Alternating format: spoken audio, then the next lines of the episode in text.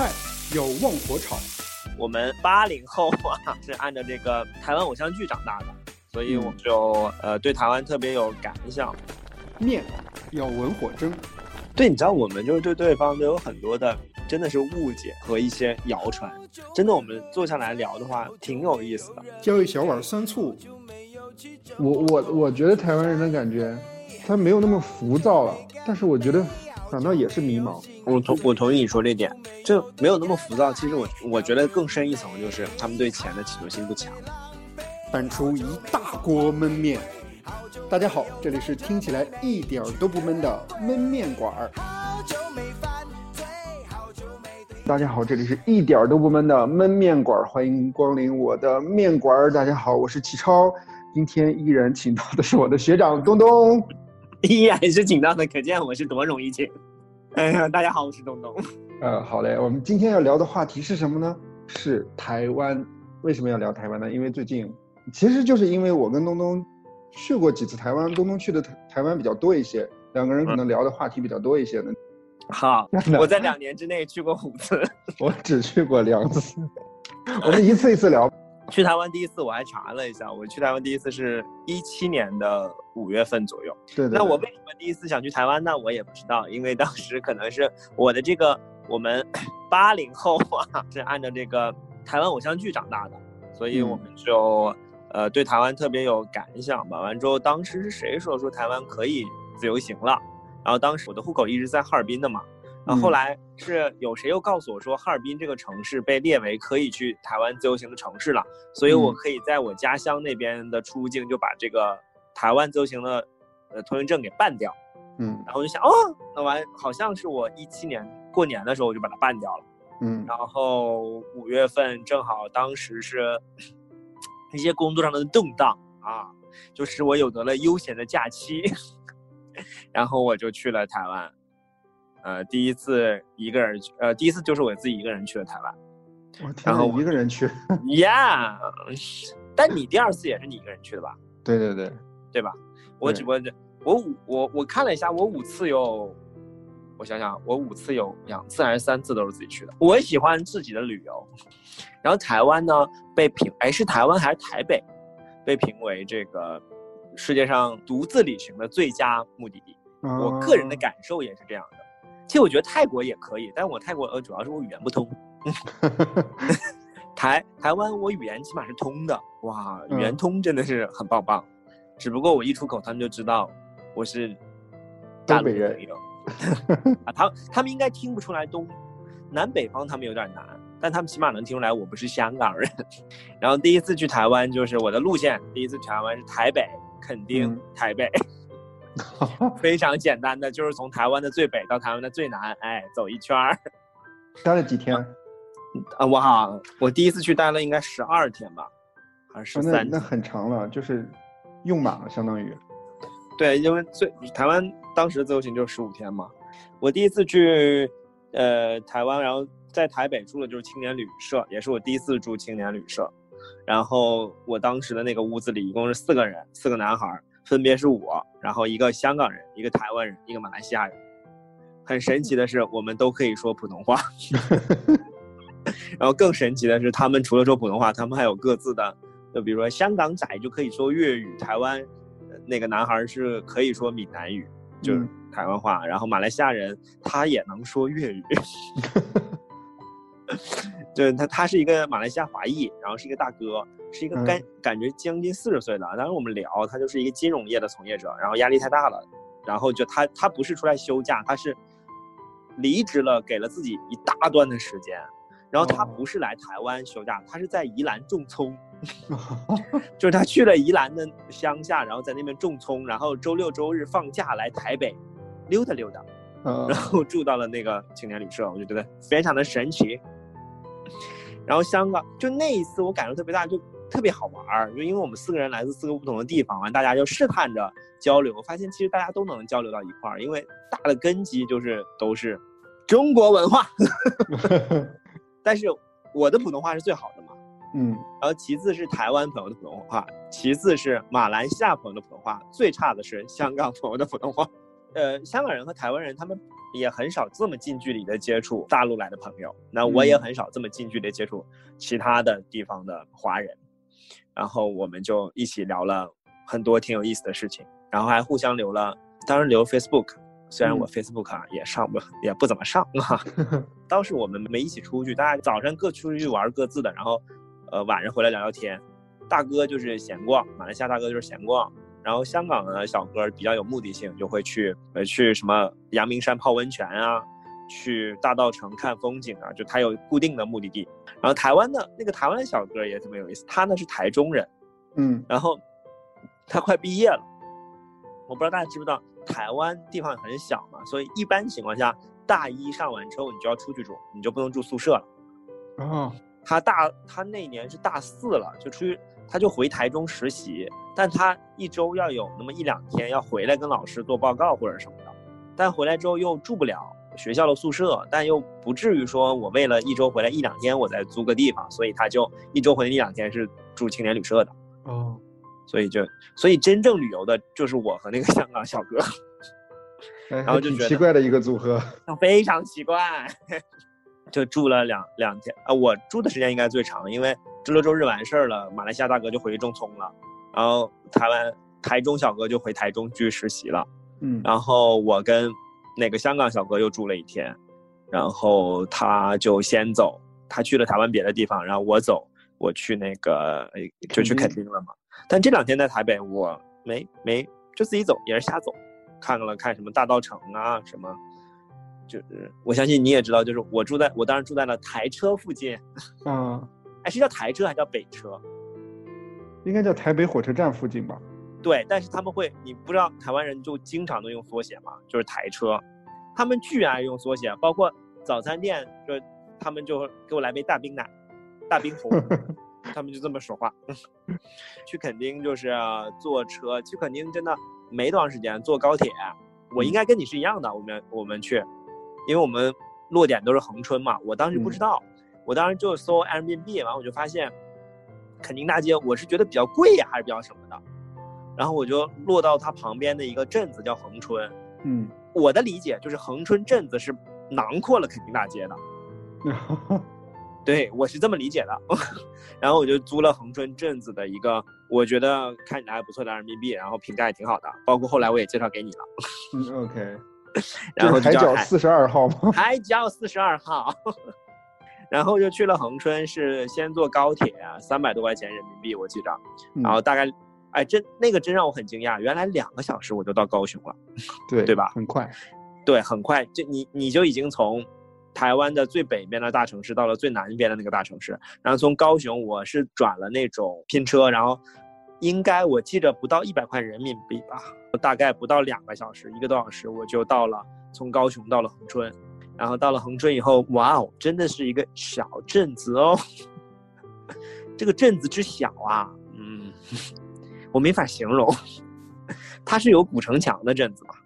因为海角四十二号呢，这个给大家打个打个广告，大家去恒春一个住他那儿，他有很多个房型。我第一个住的呢是他们家在夜恒春夜市旁边呢有一个改的双人的那种房间。我跟你说，他那房子离恒春夜市有多近，就是我打开门，走嗯两步，正常的两步，我就能怼到夜卖夜市那个摊主的屁股上了。这台湾的夜市很奇怪，就是白天你真的没感觉这是条夜市，啊，什么都没有。对，就什么都没有是什么都没有，而且特别干净。然后只要一到晚上那个点儿的时候，突然发现全是人和摊主。嗯，然后就而且熙熙攘攘的。我出去两次嘛，我每次回来，那个摊主都以为我要跟他家买东西，但我就会绕过他，哎，进入到后面的房子里。就在在恒春有待多长时间？我在恒春待了三四天吧，三四哦天还是四五天，因为我这个本身就时间很长嘛，所以可能是台北两三天，垦丁四五天，然后又回台北待三四天，大概这么一个分配。OK，其实你啊整个的第一次的台湾旅程，就是相对来说比较悠闲一点的，然后时间没有。你是不是想给我收尾？你是不是要收我第一次的尾？不行，你让我说完。我在恒春啊，我还我还干了什么呢？我还第一好的好的次骑了摩，我还第一次骑了摩托。电动摩托？对对对，你骑了吗？哦，骑了。我就非常的飒爽，我没骑过。不，因为去垦丁和去呃在恒春玩的话，呃，主要的交通工具还是用电动摩托会比较方便一些。对，完之后就八百块台币一天，我记得我当时租的是这个价格。嗯，然后我就自己那几天都是自己开个摩托来来回回跑，觉得可可棒了呢。然后在恒春的时候，我不知道你有有什么感觉啊？就是我去了一些这些民宿啊什么的，尤其在恒春啊、台东啊这些旅游的旺季，民宿很多地方他们会有小帮手，嗯，就是打工换宿的小帮手。然后基本上我每次去台湾都会住民宿，然后就会遇到不同的小帮手，他们。呃，大概是大学生或者刚出社会的人。然后我在肯呃在恒春第一次就有遇到了小辣椒，后来你也见过嘛？我们一起吃饭。对。啊，后来我就跟他混在一起，因为房东也没有时间理我，然后他只上半天班，完下午我们就混在一起。他骑他的摩托飙到一百二，我骑我的电动车飙到五十。然后我们还特别有意思的是，当时来了一一伙那个两个男孩是福建人，呃，其中一个是被交换到。台湾来读书的，读一年，然后他的另一个朋友就从福建来找他，然后在垦丁住。反正年轻人嘛，就聊得很好。我们聊到了两点多还是三点多，然后小辣椒提议说我们去看日出吧，四点多来了。然后小辣椒开着他的摩托，我开着我的小电动，然后就一起拉着他们两个去看了那个日出。呃，没看到日出，被云遮住了。旅游就是有这样的趣事。然后回我回到台北就认识了志玲。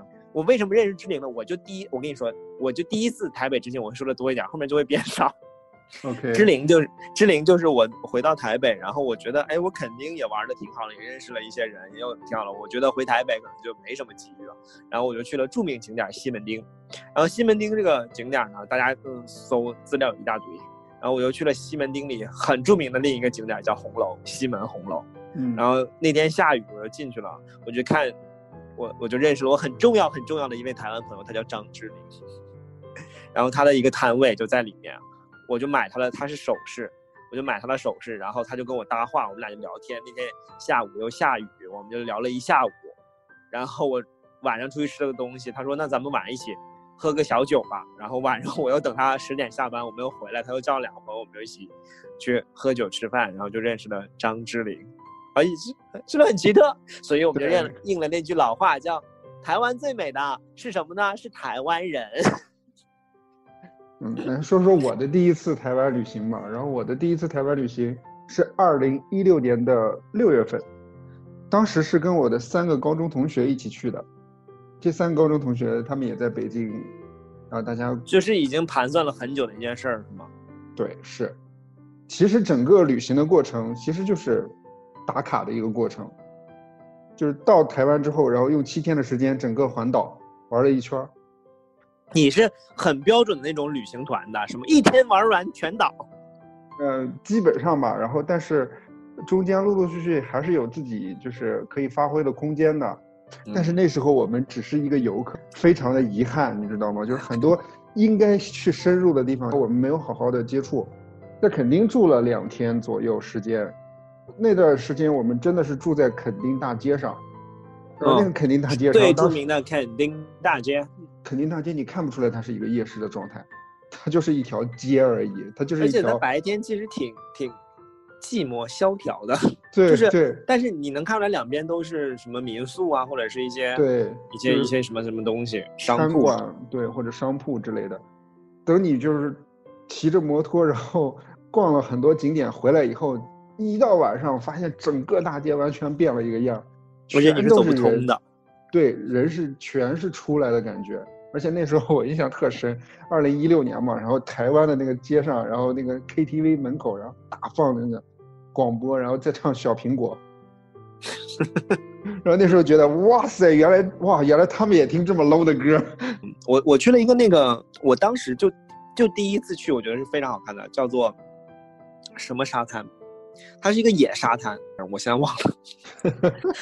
然后就是是小辣椒当时带我去的，然后带我去了之后就就是没有人，呃，非常好看，夕阳一落也非常非常的好看。然后小辣椒当时还就说：“你看，那就是太平洋，垦丁这条大街是没什么意思的，但围绕着垦丁的这个，他们应该叫什么南海岸线，它这一圈里是挺有意思的。”您继续说。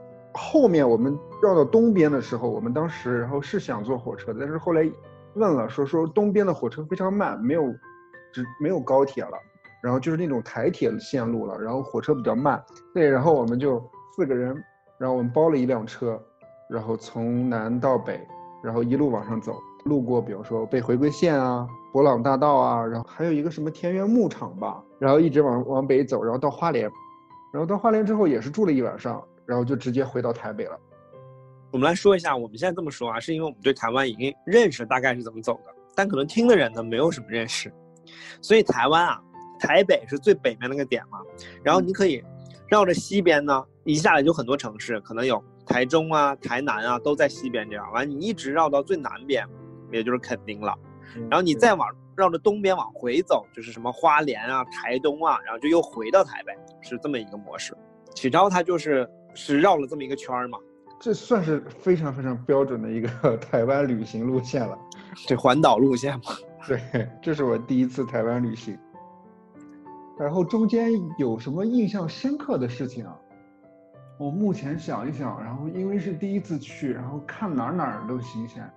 然后第一次去的话，然后就觉得哇，台湾的人真的旅行的景点，然后旅游的舒适度非常的高。还有一个就觉得哇，台湾的七幺幺或者全家里边的吃的真的好好吃，反正这是我的第一次。我第二次，我第一第一次不是一七年的五月份嘛，我第二次是转过头来，我一七年的九月份就又去了。哇，太厉害！就在三个月之后，那个时段是我离职了，是我离职之后回去看我的一个同事，我的同事就被客户折磨的焦头烂额，他说好想去旅游，我说想不想再去台湾？我已经去过一次了，咱们俩再去一次。他说行。我真的没想到他那么快的就回答我了，然后我们俩当天晚上就我在他的加班那个会议室里，我们俩就订了机票，就还是说走就走，哇，那真的是说走就走。我当时也不知道抽什么邪风，我就是挺想再去台湾的，反正又又离职了，又没什么事儿，离职之后还有点小钱，真的就三个月之后我就又去了，因为我又又住了那个。民宿啊什么的，就住了一样的嘛，他们都很惊讶，说怎么这么快又来了呢？当时我整个旅行景点还是跟第一次一样吗？还是台北、垦丁、垦丁、台北？这次加了一个地方，是台北、台南、垦丁、台北。先去了台南。嗯嗯，OK。嗯，然后跟我的同事也是在台北，就因为认识了芝玲和小辣椒。嗯，这这两位是我 之后台湾行每次都会遇到的人。OK。然后他们当时我们就去了那个宝藏岩，我不知道你去没去台北的宝藏岩，一个艺术区，它是一个眷村，然后他把这个眷村改成了一个艺术区的形式，然后很多眷村里面的东西就变成了一些艺术工作室啊，一些小商店啊等等。然后当时我第二次去吃的东西会比较多一些，我觉得第一次就吃去吃了牛肉面啊那种卤味呀、盐酥鸡那种。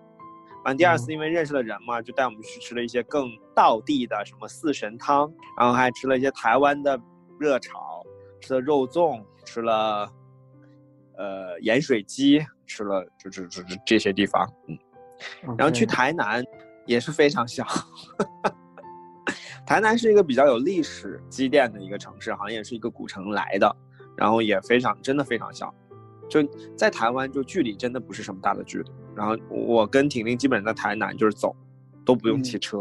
然后我们在台北住了一个非常大的那种，那种外国人超多的民宿。我跟婷婷，一个男孩一个女孩嘛，住了一个十四人间。那那里面只有婷婷一个女孩，十四人间没有住满，大概只住了六七个人吧。然后但是那些人全是男孩，同时他们都只有一个亚洲脸孔是日本人。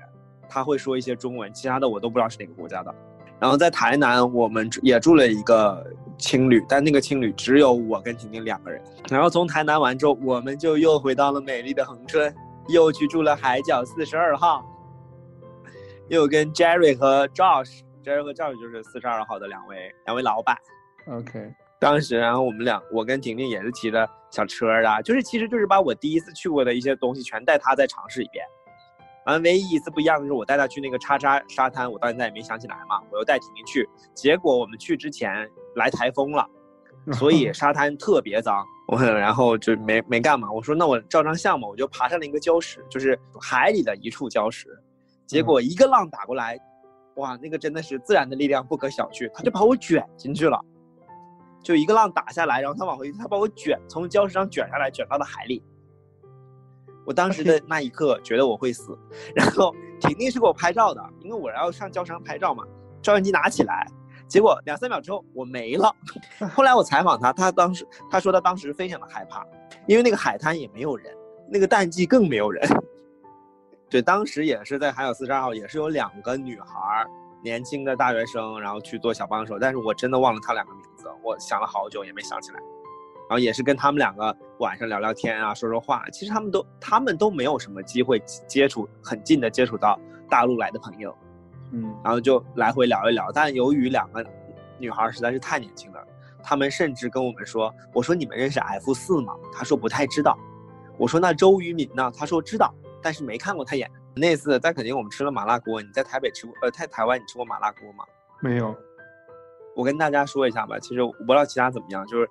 就算你我不能吃辣，但是台湾麻辣锅真的挡不住我，真的不辣，或者有一点点小辣。我一个这么不能吃辣的人，他们真的台湾真的不太能吃辣。后来我们就又回到台北嘛，然后回到台北就是志玲带我们一起一起玩。然后我记得我们第二天要走前一天，我们跟志玲和辣椒一起吃饭，还有婷。然后志玲就说了，要不要我们上阳明山吧？后来也不知道哪股邪火抽了，当我们以后我们就说那去吧。大概在午夜十一二点的时候吧，由志玲老师开车带着我们仨上了阳明山。因为志玲的博士是在那个阳阳明山上的文化大学读的，然后我们就先去看了那个文化大学，也记忆非常深刻。文化大学有一个点儿，就像一个瞭望台一样，你可以俯瞰台北整个的市容市貌。以及夜景，那你就看那些大学生就三三两两的坐在那儿，完旁边有卖烤香肠的呀，有卖小吃的。咱们两个的大学真的没有这样的风景。第二次大概就这样。我台湾的第二次，然后应该是一八年的三月份吧？对，是一八年的三月份，应该你跟你的第三次是重合在一起的。对对对，然后当时去台湾的一个原因也是因为。我工作，我要辞职，我要换工作。之前攒了很多很多的假期，然后想说要去哪儿玩儿，然后就想着说对台湾一直念念不忘。因为第一次去确实就是打卡性质的，那第二次去，然后因为时间可能相对来说比较富裕一些，十天左右，那我就在台湾好好的待一待。应该是我第一天晚上去的时候，我就给你发微信，我说说东东哥我来台湾了，然后你说你也在台湾。这个事情很诡异的，就是我们两个人都是过去台湾，但那次我们真不是约好了的。对，我们就莫名其妙，我们发现，哎，你也在。对，咱俩应该也是在台湾一起吃了一个饭，而且和志玲姐还有小辣椒，还有苏杭，我的朋友。嗯，因为我就在，因为第三次我的路线还是台北，肯定台北，但是我记得应该是我又回到台北了，然后你才到，然后我们回。北京了，你才去的恒春。其实我第二次去台湾也是，就只有两个地方，台北、垦丁，然后再回来。然后在垦丁，然后也是东东哥推荐我住民宿，然后住他推荐我的。对，再再为他播放一遍广告。呃，这次不住垦丁大街，住在恒春的小镇里面。其实恒春离垦丁也非常非常的近。哎，你觉得住两边住有什么不一样，或者是你更喜欢哪个？嗯，可能我更喜欢恒春一些。我也是呢，因为我觉得垦丁大街的话有点，就是很像旅游区了。但是恒春整个小镇里面的人，或者说，呃，他会他是有一定的生活气氛的。对，它不是一个那个，它是有绝大部分人在生活的一个地方。因为我的呃，其其实就是来台湾嘛，都会租一辆小的电动电动车。电动摩托，然后你就骑着这个电动摩托逛恒春小镇，非常非常的小。还看到，比如说他会有一些漫画店，还自己真的去租了一些台湾当地的一些翻译的漫画去看。我靠，你你还去租漫画了？但是很便宜，而且那个店感觉像是要死了的感觉。老板真的是一头白发，他也要有押金吧？对，有押金，但是真的也特别的便宜，而且。当时老板就说啊，现在年轻人已经不看什么漫画了，然后都用手机啊什么之类的。然后你也露出了我是一个游客的背景，是吧？他应该一听，然后也会能听出来，然后我的口音和当地人是不一样的。哎，你觉得？我觉得很奇怪，就是恒春这个地方，帮当然咱们去的时候，可能文创也已经在发，因为它也是一个旅游的挺频繁的地儿。对，嗯，但它不像那种我们概念上的村镇，它还是一个挺有生活气息的，或者挺挺文艺气质一点点的村镇。反正每天早上起来的话，我都觉得还还挺有生生活气息的，就是有很多早餐店啊什么之类的。之后还有一天早上，然后去恒春的小学去跑步。这个您跟我讲过，我听起来也非常惊讶。你是咋进到那个小学里的？我我有观察过，他早上有那个，呃，老头老太太在里边做操锻炼，所以他早晨是公开开放的，是吗？他有一个小门，我有看到，但是没有人跟我说这个门不能进去。我也有看到有人真的有人在跑步，然后我就穿上跑鞋，然后穿上裤衩背心儿，然后就去跑步去了。那你回来应该写一个恒春小镇的观察文学什么？你真的很深入的在体会当一个恒春人的生活是什么样。对，其实我特别想，就是真的想体验一下。而且那天当当天的时候，那个恒春小学是上学的，开学的，我就有看到学生真的有在外面去打扫值日卫生，然后真的跟咱们一样。嗯，我说完我的第二次了，我要飞快的开始过我的三四五次了啊。好的，我第三次就是跟我两个朋友，呃，苏杭和张全我去的。为什么你没有见到张全呢？是因为他先走了，你只见到了苏杭。我们也是台北，肯定台北，因为。我是一个，如果我觉得有好的东西，我要让我朋友也感受到这个好的，就在感受我的品味不凡。哎，但也是一样，都是一样的路程。台北肯定台北，我飞快的过第四次和第五次哈。第四次是一八年的十一月份，我我这次走东面，我去了台北、台东、花莲，然后回台北。呃，这次去台北我就住在小辣椒家了，因为他当时他爸爸就在那边买投资了一处房产。在师大夜市旁边，我就住到他家里面去了。哇，师大夜市，你知道，真的也是下楼就是师大夜市，非常夸张，可以做民宿。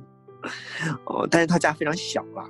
呃，我去了象山啊，也是我半夜去了象山，然后半夜去了那个大安森林公园。然后台东就是，我去台东我绝了，我从台北到台东，你也知道嘛，东边的火车都比较慢。对，我买了最慢的一班，我坐了七个多小时的火车从台北到台东。因为好像车本来就少还是什么的，所以那些快车会非常早就被订没了，留下的只有慢车。而我又不是提前订的票，我是当时去了，完提前大概两三天，我就发现快车没票了，嗯，我就只能买慢车。然后七个多小时对于我来说其实不长，因为我从北京回哈尔滨也得七个多小时。但是你知道，我跟台湾朋友说我从台北坐了七个多小时的火车到了台东。每个人都跟我发出啊，好久哦，啊，好长哦，时间那么长，就他们对于说做七个多小时或者感觉都可以出国了。完之后到台东也认识了一个民宿，完那只民宿七只猫也跟民宿的老板娘说的聊得非常好，然后去了台东糖厂啊，看了东海岸啊，去了台东森林公园这些景点，然后呢我呢又自己又去了花莲。因为花莲呢住在了七星潭旁边的一个，我也非常给大家推荐这个青年旅社，它叫应该叫 Miyako Hotel，M I A O K O Hotel，然后它就在七星潭的旁边，在那里认识也是认识了当时的那个小助手叫慧群陈慧群，然后也是跟他聊聊天啊，完之后说说话呀，然后中途遇到了那个来自蓝屿的大姐姐，哇，非常豪迈，就少数民族那种原住民嘛，他们是。好哈哈啊，好好看哦！这怎样去泰鲁德了吗？那种。然后，呃，这个大姐也是之前在台北读书，然后做公关传播，后来就回到了蓝屿，然后做小吃，就那种 原住民的。完了跟我说不要擦防晒，这是太阳给我们的礼物。我说我不想要这种礼物。嗯，然后黑黑胖胖的，但他们就觉得非常健康，特别豪爽，然后特别有有趣吧。就是就是旅途上就会遇到这些不一样的人，然后你你会就是旅途中，因为你知道就那么两三天你们认识的时间，然后大家都会拿出最大的真诚和善良去交往，就那种陌生人之间涌动的温情啊！我的天呐！然后最后一次就是去年的七月份，一九年的七月份，我就又自己去了台湾。我这妈我都去六了，但是我这一次我不知道我跟没跟你说过，我特别的傻逼，我我去熟了呀，我怕什么？你说是不是？我到那儿之后，我发现我操。我没换钱，没带信用卡，哎，我绝了啊！因为我真的，我后来去台湾去熟了，我收拾行李我都不会什么，我就当天前一晚上开始收拾。然后我当时就想嘛，就想不要带卡什么的了，都都很麻烦，什么的。我我幸亏带护照、身份证了。然后我就想，就到了那边，我在，我也不知道我脑子为什么抽了，就信用卡真的是忘带了，绝了！我说我的妈呀，困死在机场了，我要。然后我就问，我就问那个手机卡的，我说我能用那个支付宝吗？因为台湾有很多也可以用支付宝或微信嘛，但不是那么的普遍。嗯，我甚至觉得台湾都没有日本用支付宝和微信普遍。那个小姐愣了一下，说好像不可以哦。完等了一会儿说哦，我们好像有有开通了支付宝，我帮你试一下哈。然后哎，试是通过了，我就买了一张那个手机卡，然后我用手机卡给志玲打了电话。我说志玲啊，我呢现在呢，我没带钱也没带卡，我在机场，但是呢我有悠游卡，但我不确定我悠游卡里有没有钱，应该也没有什么钱了，但我可以刷进去，肯定还有个十几块钱、几十块钱的台币。我刷进之后呢，我再刷出来，我我我在哪儿？你给我送点钱好不好？他说完，他说你悠游卡如果钱不够，你是刷不出来的。你只能在某一个地铁站的里面等我，你是出不来的。我说好，然后我们就选择了一个离他家近的地铁站。哇，幸亏我当时悠游卡能刷进去，因为机场出来的线路一般都是一百多台币的那种，所以他的意思就是，一般情况下，金额少，如果你欠费是可以刷出去的，但金额太多你刷不出去的。所以我就在那个。我的最后一次，第五次去台湾，我就是 先刷了地铁，呃，捷运，捷运的悠游卡，然后到了离我朋友最近的那一站，然后等他来给我送钱，我又把悠游卡充了值，我才出去的。然后这次去台北，就也是我这次去的，就是也很简单，叫台北、台东、台北。那次特别有意思，也是遇到了两个小帮手，然后一个是台大的，一个是也是哪儿的，两个大女大学生，然后。又集齐了之前这个店的一些小帮手，我就想他们为什么回来呢？因为他们要回来参加一个叫做月光海音乐季，我非常非常非常非常推荐大家，如果去的话可以去。它是在夏天，也是离台东不远，台东花莲中间的一个地方吧。然后当时就是有市集，然后有音乐演出。我当时记忆特别深的是，因为我我第四次不是也去了台东和花莲嘛，我在花莲买了两个非常没有用的乐器。那种沙锤和鼓，然后非常非常奇特。我在台东的这个月光海的音乐季，又看到了这个卖沙锤和鼓的大姐。我觉得人生太可怕了，就我们两个人差了十万八千里，但我却能在这这这短暂的不到一年的时间里见他两次，就大概第五次就结束了。然后等我回来，大概没一两个月，我就知道自由行被关闭了。嗯，说了这么多，然后。然后可以聊一聊咱们眼中的台湾年轻人，因为台湾年轻人啊，就是结合我们刚才说的，就是我觉得台湾跟日本很像的一点，就是在他们极度的极度的繁荣过后，就他们很平淡了。他们对于钱的年轻人对于钱的企图心，我觉得不强。他们很多都是干自己说喜欢干的事情，比如说志玲，她是一位台湾我的女性好友。